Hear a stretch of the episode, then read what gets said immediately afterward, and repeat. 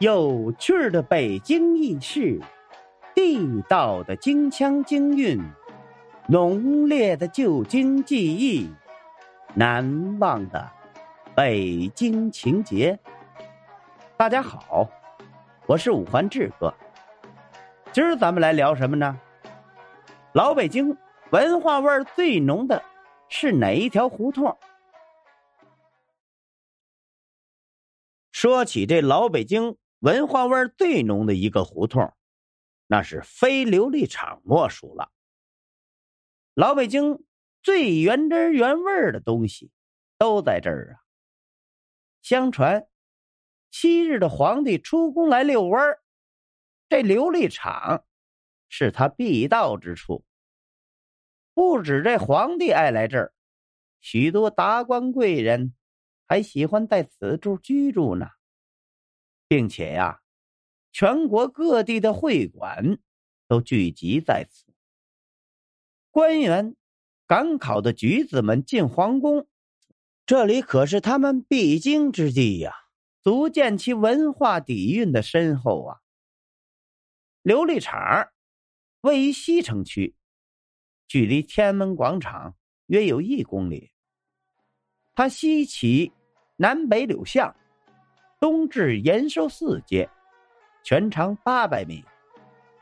实际上啊，在辽金时期，这里并不是城里，而是郊区。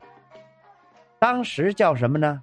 叫海王村到了元明时期，此地建造了很多的官窑，是用以烧制、修建皇宫所用的琉璃瓦件所以呀。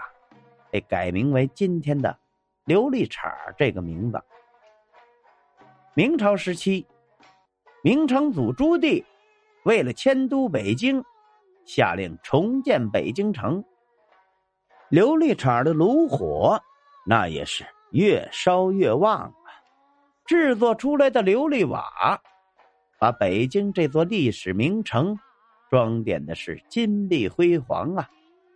历经百年风雨而光泽不减。到了明嘉靖三十二年，修建外城后，这里呢变为了城区，琉璃厂便不宜于在城里进行烧窑了，而迁至现在的门头沟区的琉璃渠村但琉璃厂的名字却一直留存了下来，沿用至今呢。在清朝的康熙至乾隆年间，琉璃厂渐渐的发展成为文化街。当时啊，很多的汉族的官员都居住在琉璃厂以西的宣武门外，并且来自各地的赶考举子居住的会馆也都在附近。他们对书籍的需求量很大，各地的书甲。更是纷纷在此设摊建店，出售大量的藏书。繁华的市井，便利的条件，形成了京都雅游之所，使琉璃厂逐渐发展成为京城最大的书市，形成了人文荟萃的文化街市。与文化相关的笔墨纸砚。古玩书画等，也随之发展了起来。到了清光绪二年（一八七六年），这里的书店发展到了两百七十多家呀。民国初年，经营文化商品的店铺以及作坊发展到了两百多家。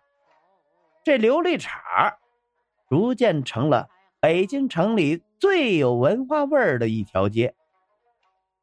琉璃厂和新华街交接处为场店是二百年来京城最盛大的春节庙会所在地。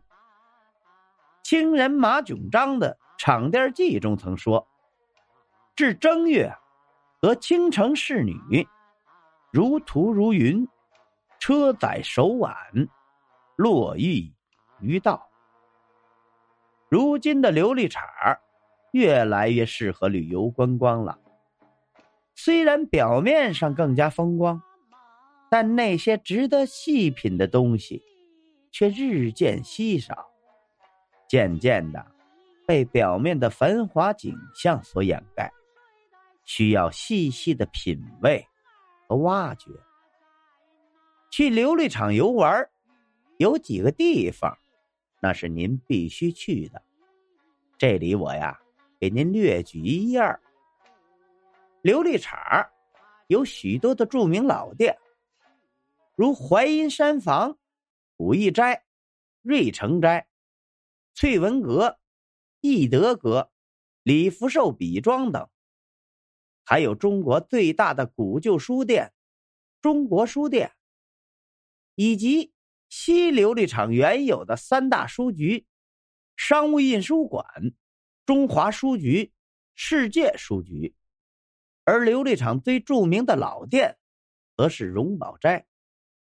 那有人说了，琉璃厂因荣宝斋等著名文化老店而享有盛名。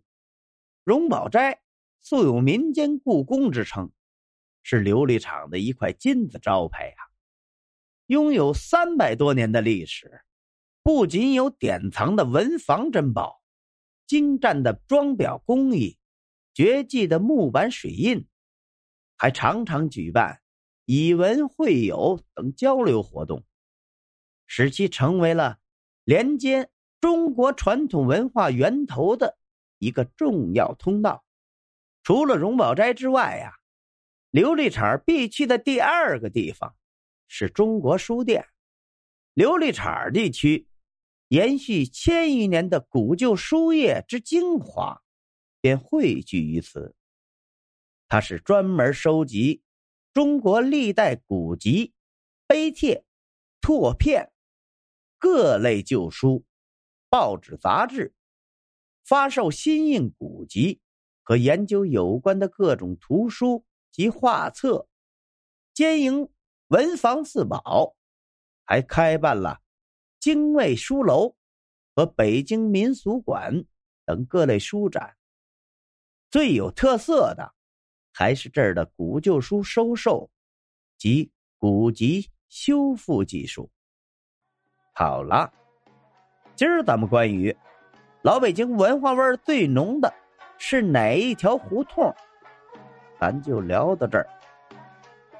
如果您喜欢这个节目，欢迎您订阅、转发、评论、赞助，您的支持就是我前进的动力。咱们下回再见。